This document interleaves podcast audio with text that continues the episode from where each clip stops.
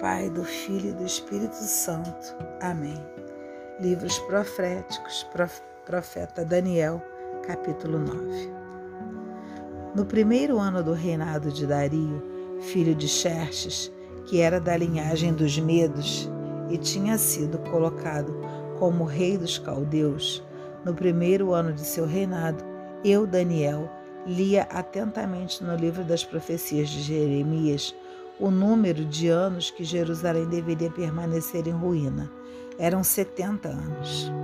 Voltei o meu olhar para o Senhor Deus, procurando fazer preces e súplicas com jejum, vestido de pano de saco e coberto de cinza. Então fiz uma oração ao Senhor, confessando e dizendo: Ah, Senhor Deus imenso e terrível, cumpridor da aliança e do amor para com os que te amam e observam seus mandamentos. Que pecamos praticamente crimes e impiedades, fomos rebeldes e nos desviamos dos teus mandamentos e das tuas sentenças. Não quisemos escutar os teus profetas, teus servos, que em teu nome falavam aos nossos reis e autoridades, aos nossos pais e a todos os cidadãos. Senhor, do teu lado está a justiça, e para nós fica a vergonha que hoje estamos passando, tanto o cidadão de Judá como o habitante de Jerusalém, e todo Israel, tanto os que estão perto quanto os que estão longe, por todos os países por onde tu os espalhaste, por causa dos crimes que praticaram contra, sim, contra ti. Sim, ó Deus, para nós, para nossos reis, nossas autoridades e nossos pais. Só fica a vergonha que estamos passando, pois pecamos contra ti. Com o Senhor nosso Deus está a misericórdia e o perdão, porque nos revoltamos contra Ele. Não obedecemos a Deus nosso Deus para andarmos de acordo com as leis que Ele nos deu por meio dos profetas seus servos. Todo Israel desrespeitou a tua lei e se afastou para não te obedecer. Então caíram sobre nós as maldições e ameaças que estão escritas na lei de Moisés, servo de Deus, pois pecamos contra o Senhor. Ele cumpriu as ameaças que tinha feita contra nós e os nossos governantes, mandando sobre Jerusalém uma calamidade, como jamais aconteceu debaixo do céu Toda essa desgraça nos veio tal qual está escrito na lei de Moisés, mas nós não procuramos agradar a Deus, nosso Deus, arrependendo-nos dos nossos pecados e levando a sério a sua fidelidade. Deus encarregou dessa desgraça e fez que ela chegasse até nós, pois Deus, nosso Deus, nos trata com justiça, porque não lhe obedecemos. Agora, Deus, nosso Deus, tu que livraste o teu povo da terra do Egito como um forte, criando para ti essa fama que dura até hoje. Nós pecamos e praticamos a impiedade. Senhor, conforme a tua justiça, afasta de Jerusalém a tua cidade e do teu santo monte a ira e a cólera. Por causa dos nossos erros, por causa dos nossos pecados, dos nossos antepassados. Jerusalém e o teu reino. Jerusalém e o teu povo são desprezados pelos povos vizinhos. Agora, Deus nosso, ouve a oração e as súplicas do teu servo, e por causa da tua honra, faze brilhar a tua face sobre o teu templo destruído. Meu Deus, inclina teu ouvido escuta-me. Abre os olhos e vê a desolação e olha para a cidade onde qual foi invocado o teu nome. Porque não é confiado em nossa justiça que lhe pedimos misericórdia, mas sim na tua imensa compaixão. Ouve, Senhor, perdoa, perdoa, Senhor, atende, Senhor, e começa a agir sem demora por causa da tua honra. Meu Deus, pois o teu nome foi invocado sobre essa cidade, sobre o teu povo. Eu ainda falava, fazendo a minha prece, confessando o meu pecado e do meu povo Israel eu estava apresentando minha súplica a Deus em favor de seu, de seu Monte Santo.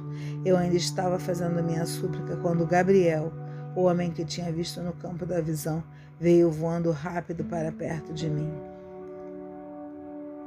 Ele era a hora em que ele se faz a oferta da tarde. Ele chegou e falou comigo: Daniel, eu vim dar-lhe uma explicação. Quando você começou a sua súplica, foi pronunciada uma sentença e eu vim lhe contar, porque você é querido. Preste atenção na mensagem e compreenda a visão. Setenta semanas foram determinadas para o seu povo e sua cidade santa para fazer cessar a transgressão, selar o pecado, expiar o crime para trazer uma justiça perene, até realizarem a visão e a profecia de ser ungido. O lugar santíssimo. E a profecia de ser ungido o lugar santíssimo. Fique sabendo, desde que foi decretada a volta e a reconstrução de Jerusalém até o príncipe ungido, sete semanas se passarão.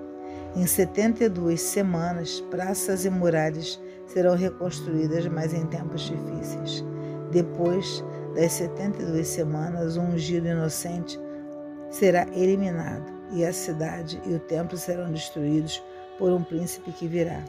Seu fim será o cataclismo, e até o fim estão decretados guerra e destruição. Com muitos ele fará uma aliança que durará uma semana e durante meia semana fará cessar ofertas e sacrifícios. Colocará sobre a nave do templo o ídolo abominável até que chegue para o destruidor o fim decretado. Que as palavras da Sagrada Escritura perdoem os nossos pecados e nos conduz à vida eterna. Amém.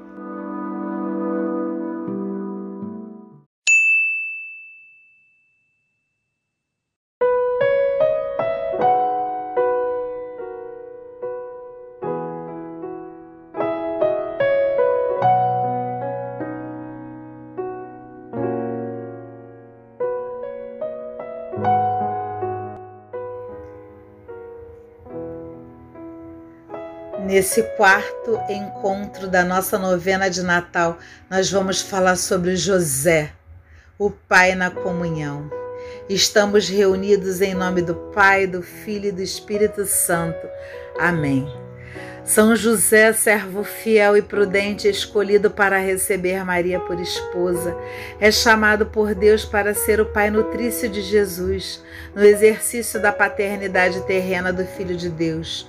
José exerce a bela missão de serviço à comunhão com o Pai, cuidando com amor da Sagrada Família e cooperando no plano da salvação. Inspirados pelo exemplo de José, Deus nos chama à comunhão com Ele no amor e no serviço ao irmão. Queremos ser testemunhas da comunhão, nutrindo os irmãos e irmãs com o amor do coração de nosso Deus que deseja que todos se salvem. E neste momento, entramos no Evangelho de Mateus, no capítulo 1, versículos de 18 a 25. Aleluia. Eis como nasceu Jesus Cristo. Maria, sua mãe, estava desposada com José. Antes de coabitarem, aconteceu que ela concebeu por virtude do Espírito Santo. José, seu esposo, que era homem de bem, não querendo difamá-la, resolveu rejeitá-la secretamente. Enquanto assim pensava, eis que um anjo do Senhor lhe apareceu em sonho e lhe disse: José, filho de Davi, não temas receber Maria por esposa, pois o que nela foi concebido vem do Espírito Santo. Ela dará à luz a um filho que porás o nome de Jesus, porque ele salvará o seu povo de seus pecados. Tudo isso aconteceu para que se cumprisse o que o Senhor falou pelo profeta. Eis que a virgem conceberá e dará à luz a um filho e se chamará Emanuel. Esse profeta foi o profeta Isaías. No capítulo 7, versículo 14. Então esse filho se chamará Emanuel, que significa Deus conosco. Despertando José fez como o anjo do Senhor lhe havia mandado e recebeu em sua casa sua esposa. E sem que ele a tivesse conhecido, ela deu à luz o seu filho, que recebeu o nome de Jesus.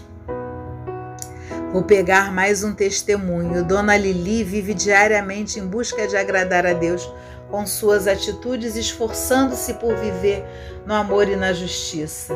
Frequentemente é questionada por nunca se pronunciar sobre fatos que dizem respeito à situação que envolve a vida dos outros. Certa vez puseram em questão a sua retidão, acusando-a de omissão diante das coisas que ocorriam ao seu redor. Levada a julgamento pelos seus irmãos de caminhada, Dona Lilides respondeu que para sermos justos é preciso abandonar julgamentos e preconceitos precipitados e esperar o melhor do nosso próximo. A sabedoria de Deus é que, nos, é que nós nos ajudemos e, e nos encontremos para vivermos nela a verdade e o respeito do ser humano.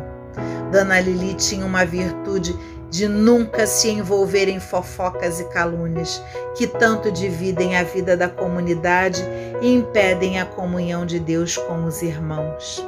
E nessa partilha de vida, eu trago a seguinte questão: de que modo a minha vida pode ser um serviço à comunidade com Deus e aos irmãos?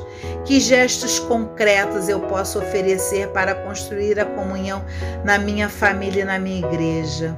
Bom, no, na primeira pergunta, serviços à comunidade com Deus e com os irmãos, nós temos os exemplos da Dona Marisa e da Dona Lilia ser feitos. Não fofocar, não caluniar, não julgar, não é, é, é, é preconceituar. Né? Lembramos que Jesus Cristo nunca fez acepção de pessoas, jamais. Muito pelo contrário, a predileção dele era pelos pobres. E que gesto concreto a partir dessa primeira resposta nós podemos ter? Fazer caridade. Mas, Luciana, eu não tenho dinheiro para comprar nem comida para minha casa. Reze pela pessoa. Reze, mas reze com todo o seu coração. E aproveite e reze por si. Porque o Padre Léo sempre disse que nós devemos estar sempre clamando Javé Iré, que significa Deus proverá. E se Deus é capaz de te prover, em algum momento vai sobrar um quilo de arroz que você possa oferecer a alguém, vai sobrar um quilo de feijão que você possa oferecer a alguém. Caridade, gente, caridade. Esse é o dom maior de Deus. E dentro das preces da comunidade, nós vamos continuar gritando para que o Senhor escute as nossas preces. Por cada um de nós, para que estejamos sempre abertos a viver em comunhão com Deus e com Sua graça. Para que possamos viver na justiça, dando ao próximo o nosso amor por gratidão a tudo que Deus realiza em nossa vida. Para que nesse Natal vivamos a reconciliação com todos aqueles que estão afastados por divergências, brigas e ressentimentos pela nossa comunidade, para que seja o lugar da comunhão e da participação no serviço do Reino de Deus. Senhor, escutai a nossa prece, escutai a nossa prece, Senhor. E quero concluir mais um dia com os meus irmãos essa prece, rezando a oração que o Senhor nos ensinou. Pai nosso que estás nos céus, santificado seja o vosso nome. Venha a nós o vosso reino, seja feita a vossa vontade, assim na terra como no céu. O pão nosso de cada dia nos dai hoje. Perdoai as nossas ofensas, assim como nós perdoamos a quem nos tem ofendido. E não nos deixeis cair em tentação, mas livrai-nos do mal. Amém.